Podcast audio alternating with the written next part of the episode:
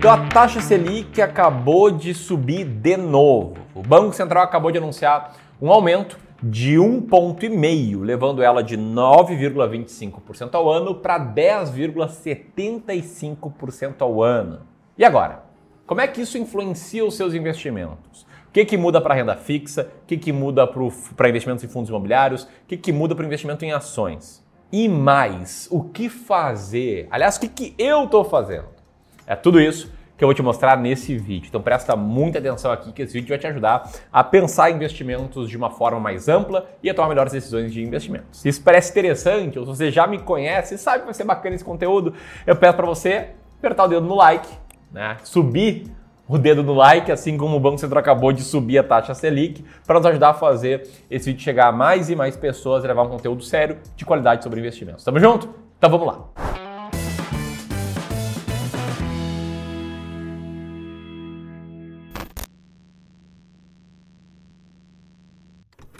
Antes de mais nada, para estar tá todo mundo na mesma página, o que é a taxa Selic? Taxa Selic é a taxa básica de juros da economia. Ela é uma meta para retorno do ativo com menor risco possível, tanto de crédito quanto de volatilidade, que é o Tesouro Selic. É o nome chamado no Tesouro Direto para um título público de código LFT. A taxa Selic, por ser esse parâmetro que guia a rentabilidade do Tesouro Selic também indiretamente guia a rentabilidade de vários outros ativos.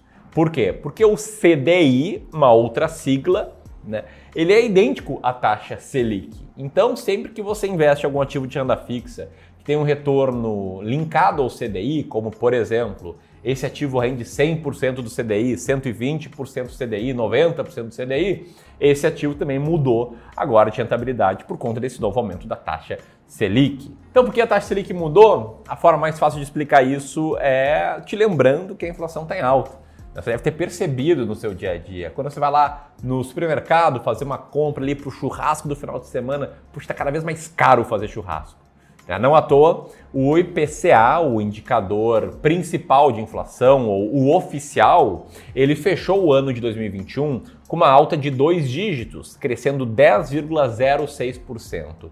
Aliás, a maior alta desde o ano de 2015. Aliás, a inflação brasileira fica entre as maiores do G20, um grupo das 20 maiores economias do mundo, perdendo apenas para a Turquia e para a Argentina. Tá, mas Samir, o que, que isso tem a ver com a inflação? Para te explicar isso, eu quero te mostrar esse gráfico aqui, que mostra a evolução do CDI, que é quase a mesma coisa que taxa Selic, e do IPCA, que é o indicador oficial de inflação. CDI em vermelho, IPCA em azul. E você pode ver que existem movimentos sincronizados, né? Quando um cai, o outro cai, quando um sobe, o outro sobe. E a linha vermelha, a área vermelha, está sempre um pouquinho acima da área azul. O que, que significa isso, tá? que quando a inflação está controlada, está em baixa, a taxa Selic é levada para baixo. E quando a inflação começa a crescer, a taxa Selic é elevada. Por quê?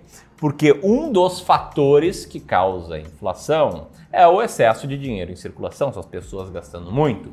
Então, a partir do momento em que o investimento com menos risco, Tesouro Selic, está rendendo mais, ele se torna mais atrativo para as pessoas pensarem duas vezes antes de gastar o dinheiro. Então, quem sabe, em vez de fazer um churrasco todo final de semana, eu não tiro aí um ou dois finais de semana por mês para economizar e colocar lá no Tesouro Selic. E aí, tirando o dinheiro de circulação, reduz a inflação. É uma das formas de controle da inflação. Né? Recentemente, a inflação acumulada dos últimos 12 meses, ela está inclusive acima do rendimento do Tesouro Selic ou de outros índices ligados à inflação. Mas num prazo maior, no longo prazo, o que acontece é justamente o contrário. A taxa Selic sempre fica um pouco acima da inflação. E é isso que você pense, bicho, agora esse é o melhor investimento, não é? Na minha opinião, para o longo prazo, não. Porque essa diferença entre taxa Selic e inflação, entre CDI e inflação, ela é baixa. Não espere aí um retorno real de longo prazo acima da inflação superior a 2, 3% ao ano, beleza? Retorno real maior você consegue com outros ativos que eu já vou falar mais sobre eles. Bom, aqui até te faço uma pergunta. Você acha que a taxa Selic vai seguir subindo? Se sim, até qual patamar? Deixe teu comentário aqui abaixo para a gente fazer uma troca bem legal aí entre os clubistas, beleza? E agora, o que, que isso muda nos investimentos? Tá? O que, que isso muda em renda fixa? O que, que isso muda em fundos imobiliários? O que, que muda em ações? É importante você entender o que, que muda para depois entender a minha resposta para a pergunta o que fazer. Então vamos lá, em renda fixa. A gente tem basicamente dois grandes grupos de ativos de renda fixa: os pós-fixados e os pré-fixados. Os pós-fixados são aqueles ativos cuja rentabilidade o investidor, quem comprar esse ativo, vai conhecer posteriormente. Né? Por isso é pós-fixado. Por quê? Porque essa rentabilidade está atrelada a um indicador, como, por exemplo, a taxa Selic ou o CDI. Esses ativos com retorno pós-fixados, como por exemplo o Tesouro Selic, a caderneta de poupança, LCIs com rendimento atrelado ao CDI, LCAs com rendimento atrelado ao CDI, CDBs com rendimento atrelado ao CDI, eles automaticamente, a partir de amanhã, passam a render mais. Só um ponto importante, quando eu falo que eles passam a render mais, é em termos nominais. O que, interessa para o investidor de longo prazo é o retorno real, o retorno descontado da inflação.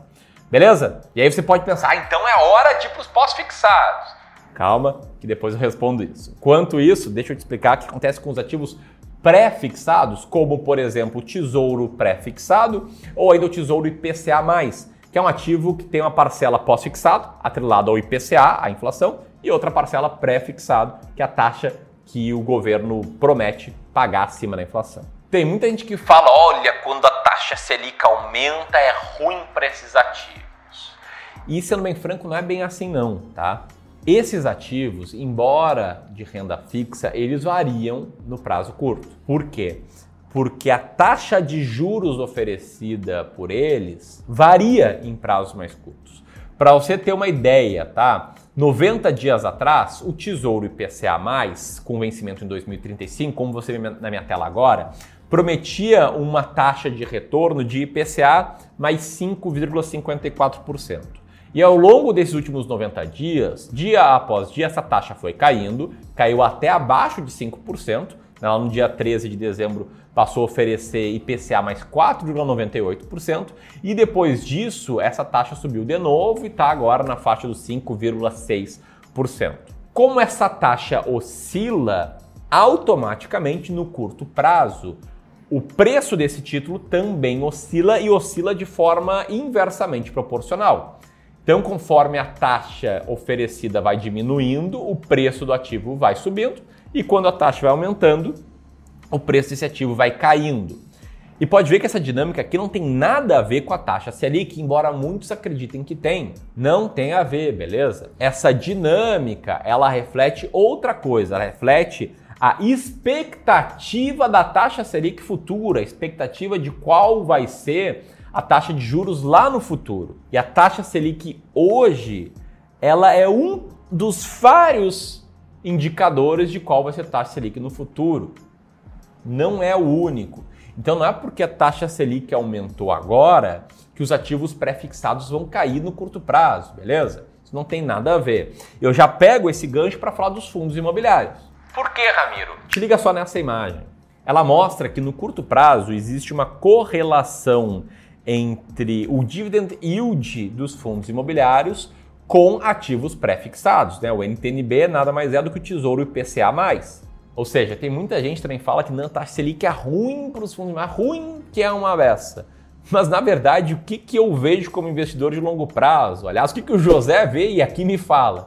Se um fundo imobiliário em específico, por exemplo, continua com os mesmos prédios para trás, com os mesmos contratos de locação, inclusive reajustando por inflação, e agora está pagando um dividend yield maior do que antes, isso é pior? Não, né? É claro que no curto prazo a cota pode cair, mas você está recebendo mais por cada cota que você compra. Para o investidor de longo prazo, isso não é nada mal. Pois bem, e por fim, e, e, nas ações, Ramiro, como é que isso funciona, tá? Também tem muita gente que fala que ah, a taxa Selic alta é muito ruim.